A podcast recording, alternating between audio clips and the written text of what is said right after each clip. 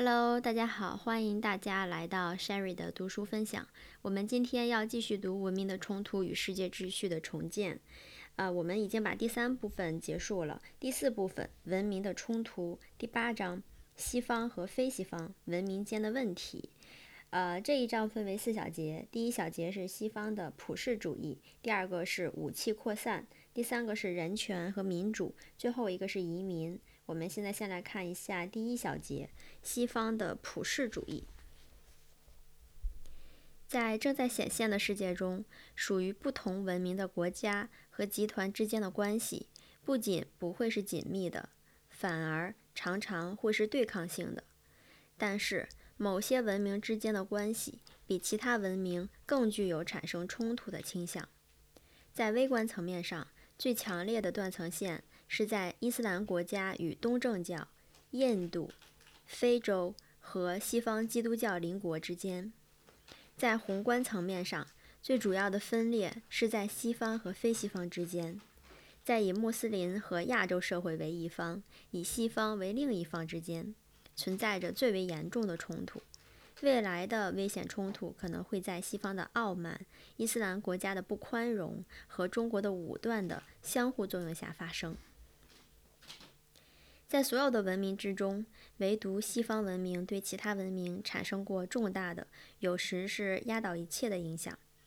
因此，西方的力量和文化。与所有其他文明的力量和文化之间的关系，就成为文明世界最普遍的特征。当其他文明的力量相对增强，西方文化的感召力消退之时，非西方国家的人民对其本土文化的自信心和责任感也随之增强。因此，西方与非西方关系的中心问题是：西方，特别是美国。在全球范围内推广西方文化的努力，与其推广能力的下降，这两者之间的不协调。共产主义的崩溃使西方人更加相信其民主自由主义思想取得了全球性胜利，因而它是普遍适用的，并因此加剧了这种不协调。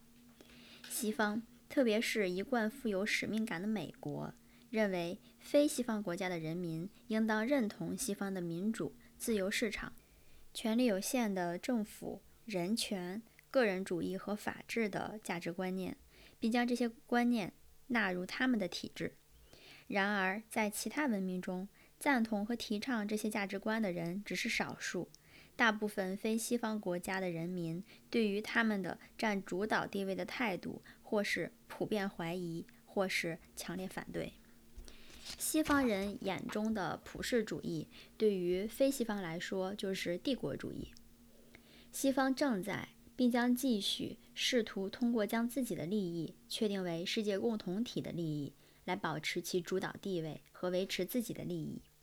这个词已成为一个委婉的集合名词，代替了自由世界。它赋予美国和其他西方国家为维护其权益而采取的行动。以全球合法性。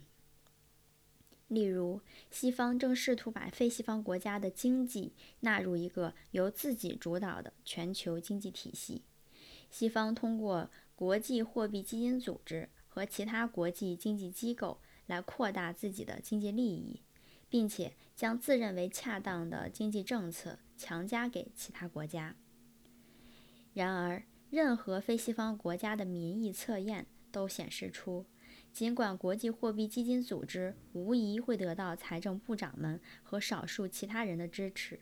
但除此之外，几乎所有人对他的评价都是不利的。他们会赞同谢尔盖·阿尔巴托夫对国际货币基金组织官员的描述：一中一群热衷于夺取他人钱财，将不民主和相异的经济政治行动规则强加于人，压制。经济自由的新型布尔什维克，非西方人还会毫不犹豫地指出西方的原则及其行为之间的差距。坚持普世主义的代价，就是被指责为伪善，实行双重标准和例外原则。民主要提倡，但如果这将使伊斯兰原教旨主义者上台执政，就该另当别论。防止核扩散的说教是针对伊朗和伊拉克的，而不是针对以色列的。自由贸易是促进经济增长的灵丹妙药，但不适用于农业。人权对中国是个问题，对沙特阿拉伯则不然。对石油拥有科威特的入侵被大规模的粉碎，但对没有石油的波斯尼亚的入侵则不予理睬。实践中的双重标准是推行原则的普遍标准所无法避免的代价。取得政治独立之后，非西方国家便希望摆脱西方对其经济、军事和文化的控制。东亚社会在争取与西方经济平等的道路上进展顺利。亚洲和伊斯兰国家正在寻求与西方取得军事平衡的捷径。西方文明在全球的传播、西方实力的相对削弱和其他文明对自身文化的日益伸张这几个因素一道，决定了西方与非西方之间的关系。总体来说，是一种困难的关系。然而，这些关系的性质及其对抗的程度却有着相当大的差别。它们可以归为三类：西方与属于挑战者文明的伊斯兰国家和中国的关系可能会持续紧张，并经常出现严重的对抗；与属于较弱文明、部分的依赖西西方的拉丁美洲和非洲国家的冲突程度则要轻得多。特别是与拉丁美洲国家的关系，俄罗斯、日本和印度与西方的关系可能介于上述两类之间，同时具有合作与冲突的因素，因为这三个核心国家时而与挑战者文明站在一起，时而又与西方站在一起，摇摆于西方为一方，以伊斯兰和中华文明为另一方的两者之间。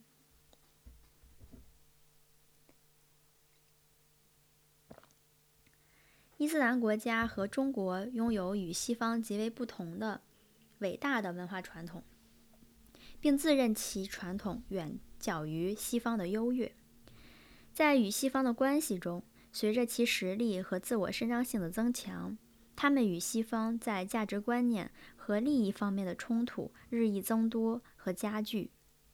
由于伊斯兰世界缺少一个核心国家。因而，其各个国家与西方的关系有着极大的差异。然而，自二十世纪七十年代以来，出现了一个持续的反西方浪潮，其标志就是原教旨主义的兴起，穆斯林国家的政权从亲西方向反西方的人手中的转移。一些伊斯兰集团和西方之间的准战争，以及冷战期间一些穆斯林国家。与美国之间存在过的安全纽带的削弱，造成一些特定问题上差异的是这样一个根本的问题，即在塑造世界的未来之时，相对于西方而言，这些文明将起什么样的作用？二十一世纪的全球体制、权力分配以及各国的政治和经济，将主要反映西方的价值观和利益。还是这一切将主要由伊斯兰国家和中国的价值观和利益来决定。国际关系的现实主义理论预测，非西方文明的核心国家将携手起携起手来抵制西方的支配权。在一些地区，这一现象已发生。然而，在最近的将来，反西方的全面联盟似乎还不会形成。伊斯兰文明和中华文明在宗教、文化、社会结构、传统、政治和植根于其生活方式的基本观念上存在着根本的不同。从根本上来说，这两者之间具有的共性可能还不及他们各自与西方文明之间的共性。但是在政治上，共同的敌人将产生共同的利益。伊斯兰社会和华人社会都视西方为对手。因此，他们有理由彼此合作来反对西方，甚至会像同盟国和斯大林联手对付希特勒一一般行事。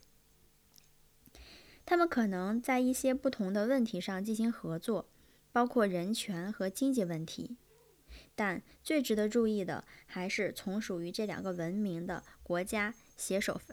携手发展其军事能力，特别是大规模杀伤性武器及其运载火箭，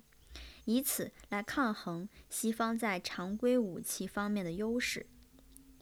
到二十世纪九十年代初，出现了以中国和朝鲜为一方，在不同程度上以巴基斯坦、伊朗、伊拉克、叙利亚、利比亚和阿尔及利亚为另一方的儒教、伊斯兰教联系。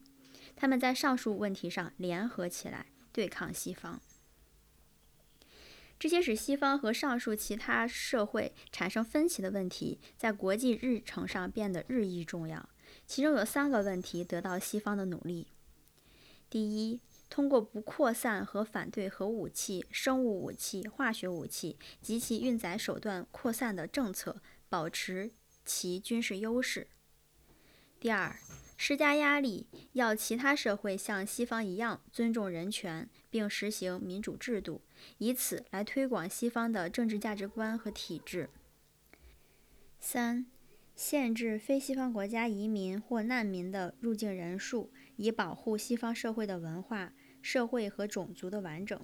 在所有这三个领域里，西方在反对非西方社会以保护自身利益时，已经并很可能继续遇到困难。